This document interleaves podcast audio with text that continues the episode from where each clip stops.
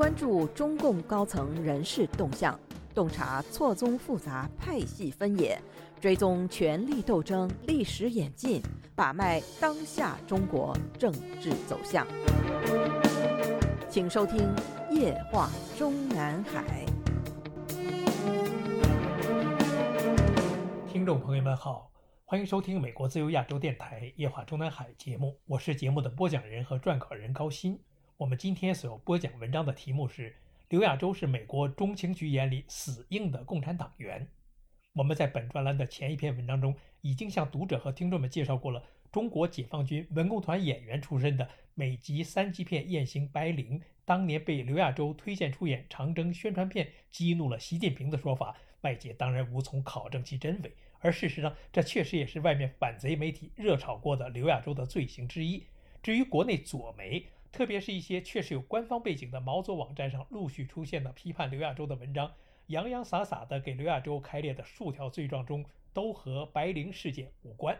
外界已经注意到了中国内地的毛左网站红歌会网本月十二日发表的署名贺兰峰的文章，标题是“刘亚洲要为谁殉道”。如今这篇文章在始发网站红歌网上已经搜索不出来了，好在我们在第一时间及全文保留了下来。我们注意到。无论是红歌会网还是另外一家著名左派网站昆仑策上，都已经搜索不出任何批判刘亚洲的文章了。而另外一家乌有之乡网站上，能够搜索出不少过去陆续发表出来的批刘文章，但是再也找不出这家网站曾经在第一时间转载过的刘亚洲要为谁殉道一文。刘亚洲要为谁殉道一文中介绍说。刘亚洲最初从事文学创作，在军事文学领域有了一席之地，后来转行从政，进入了空军领导机关，官拜大军区正职、上将军衔。对其升迁路径，广大民众心知肚明。我们这里要提示一句：对刘亚洲的升迁路径的质疑，自然会令读者联想到习近平的升迁路径。这应该是刘亚洲要为谁殉道一文在引起外界关注之后，就被首发网站红歌会网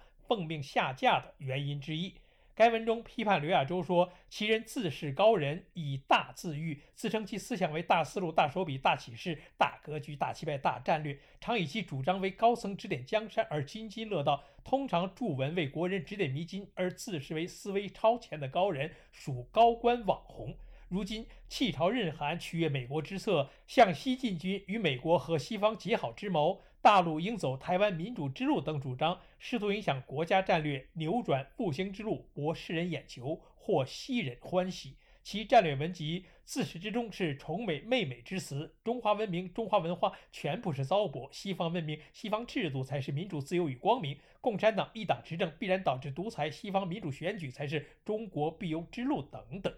该文还批判说，随着刘亚洲官越做越大，刘亚洲利用其身份地位，在网络上经常发表一些异乎寻常的文章和言论，兜售西方人道、人权、人性、民主、自由等普世价值的私货。由于长期发表这些文章和言论，在一些媒体吹捧下，刘亚洲也被冠以“中国最理智的思想家”、“中国军队最著名的和最有影响的智囊”、“中国最有胆识的鹰派人物”、“一位具有大师气质的战略家”等名号。随着广大民众政治觉悟越来越高，政治辨识力越来越强，刘亚洲的言行和两面人的阴谋逐步暴露在光天化日之下。尤其是年轻一代的爱国者对刘亚洲贩卖的陈年老货更是不屑一顾。广大民众对其封有多个头衔，称其为“两面人”、隐藏在军队中的第五纵队、普世价值的吹鼓手、中国军队的头号汉奸、带路党的带路人等等。该文给刘亚洲开列的具体罪状之一是鼓吹西方民主制度，要从根本上动摇、颠覆我们党的执政地位，为实行多党制打下理论基础。文中揭露说。刘亚洲的高明之处在于采取极其淫秽的方式，指桑骂槐，借古喻今，以外讽中，借势还魂。但基本套路还是美国培养第五纵队那些招数：凡是美国的一切都是好的，凡是中国的一切都是坏的；凡是美国的都是进步与光明的，凡是中国的都是糟粕腐朽和堕落的；凡是美国制定的政策必然必定是民主自由的；凡是共产党一党执政必然是独裁是不民主不自由的。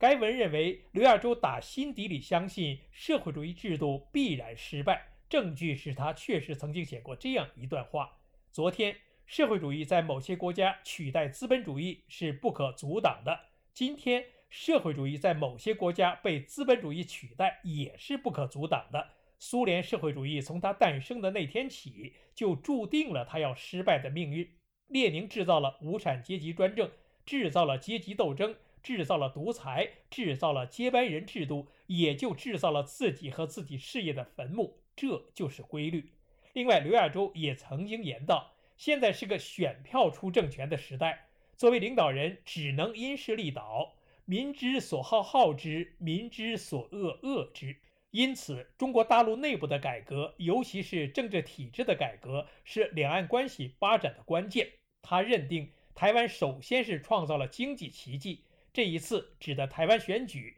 台湾人民应该说在政治上又创造了奇迹。为什么？中华民族五千年来，老百姓第一次按自己的意愿一票票竞选出了领导人，这个意义，我们应该从正面的、积极的方面去理解。这和我们党将来要走的道路也是一样啊，民意呀。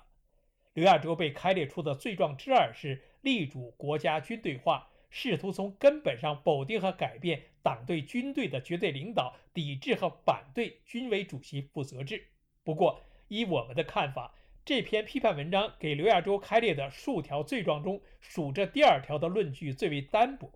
该文中举例说，刘亚洲把持国防大学期间。公开提出要向中央建议，把现在中国人民解放军国防大学更名为中华人民共和国国防大学。文章作者认为其掩人耳目的理由，更名后层次更高，即符合国际惯例，也符合培养政府高级领导干部的地位。刘亚洲当然懂得突破一点，动摇全局这个道理，试图从国防大学更名开始。动摇党对军队绝对领导的根本原则、体制和制度，逐步实现军队非党化和军队国家化。文章中批判说，刘亚洲是一个典型的两面人。在这一时期，刘亚洲一方面利用改革开放期间军队建设受到严重影响、贪污腐败严重之机，不断的升官发财、捞取好处，享受着高官厚禄带来的巨大利益；另一方面，则利用改革开放的某些不足和失误，抓住改革中军队出现的各种问题，极力的推动军队国家化，试图推翻和取消党对军队的绝对领导和军委主席负责制，因为这才符合他倡导的自由民主。其实仔细想想，刘亚洲建议把中国人民解放军国防大学更名为中华人民共和国国防大学的动机，显然是为了让国防大学的名称更响亮。即使更名之后，中华人民共和国不也还是共产党领导吗？以此为例，而且还是仅此一例，来证明刘亚洲鼓吹军队非党化，岂止是牵强，简直就是欲加之罪，何患无辞了。您现在收听的是自由亚洲电台夜话中南海栏目，高鑫主持播讲。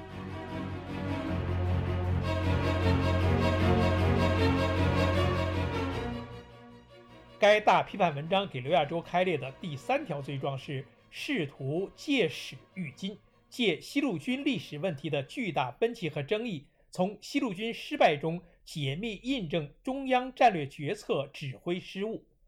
文章中说，刘亚洲把持国防大学期间，多次提出研究西路军问题，深刻总结西路军失败的历史教训，并且带领国防大学学员到现地进行战场考察，亲自为学员授课。其核心观点：西路军是在中央领导和中央军委指挥下失败的，为发案者摇旗呐喊、遥相呼应。刘亚洲并不在乎西路军历史本身的是非曲直。而是要借西路军历史的巨大分歧和争议，以研究历史教训为由，以此印证中央决策指挥错误是导致西路军失败的根源。刘亚洲借史喻今，质疑党中央和中央军委决策指挥的正确性和权威性，并由此动摇党对军队绝对领导的根本原则，抵制军委主席负责制，这才是刘亚洲主张研究西路军历史的真实目的。关于刘亚洲关注西路军的问题，首先牵涉到了刘亚洲的岳父李先念，其次是受到过习近平不准拿党史国史说事的警告。日后我们会有专门文章详细介绍和分析。如上批判文章给刘亚洲列举的第四条罪状是大肆宣扬西方的人性论，试图用人权、人性等谬论动摇和改变人民军队的宗旨和性质。这一罪状的论据是刘亚洲在网络上曾经发表过的烟粉里，看不到人民军队的宗旨和严明的纪律，看不到人民军队与人民群众的血肉关系，更看不到人民军队为人民的根本价值和意义。看到的是，只要在死亡面前勇于献身，不仅仅是性，一切都不值得一提。该批判文章作者认为，刘亚洲要做自由思想的殉道者。他真正鼓吹的是，不仅性在死亡面前不值得一提，任何约束都不值得一提。正如刘亚洲所称：“我连活着都不怕，还怕死吗？”刘亚洲要做的就是那个上战场死都不怕的自由思想的殉道者。由此，刘亚洲对任何纪律约束都不值得一提。自如上这篇刘亚洲要为谁殉道出笼之后，海外的评论文章大都人云亦云。而我们搜索到了刘亚洲当初发表“我愿意做自由思想的殉道者”一文的全文细读之后，发现他写作和发表此文的初衷，恰恰是在为自己的爱党和爱国的拳拳之心努力自辩。刘亚洲的“我愿意做自由思想的殉道者”始发于二零一二年五月，文中说道：“与其他同志相比，我只是有点锋芒而已。”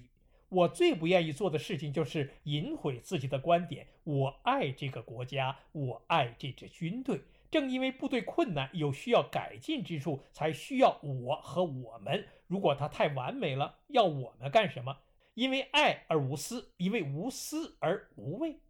刘亚洲在该文中自称：“我在生活里是没有锋芒的，我和大家相处都很好，但是在思想上我是有锋芒的。真正能够刺痛你的。”真正能够把人刺出血的是思想上的锋芒，而不是在于你这个人有多高傲，你有多大的官职，那都没有用。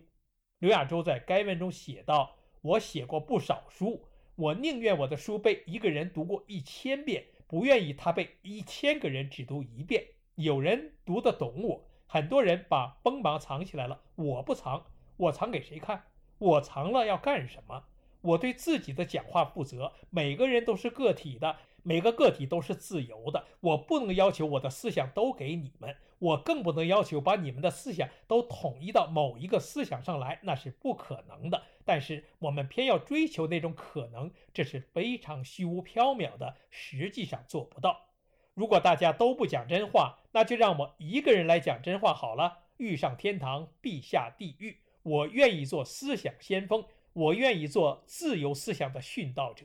我连活着都不怕，还怕死吗？在中国讲真话真难呐，但我还是要讲真话。我为什么如此？我为什么孜孜不倦的如此？即使碰得头破血流也不退缩。那是由于我太爱这支军队，太爱共产党了。我把党来比母亲，儿子对母亲能不说真话吗？儿子如果欺骗母亲，还叫儿子吗？显然，刘亚洲所要表达的意思就是他本人只不过是党内和军队的异类，但绝非反党，更非不爱国。刘亚洲在该文的最后一段写道：“我写过《大国策》，有人说我有亲美倾向，那是他们没读懂我。真正读懂我的反而是美国人。美国人一向对我非常注意，当年对我是不错的，数次邀请我赴美访问学习，很下功夫。”但是最近，他们在研读了我的著作之后，知道我骨子里是个彻头彻尾的爱国者。美国中央情报局里列了一个我国党政军干部的黑名单，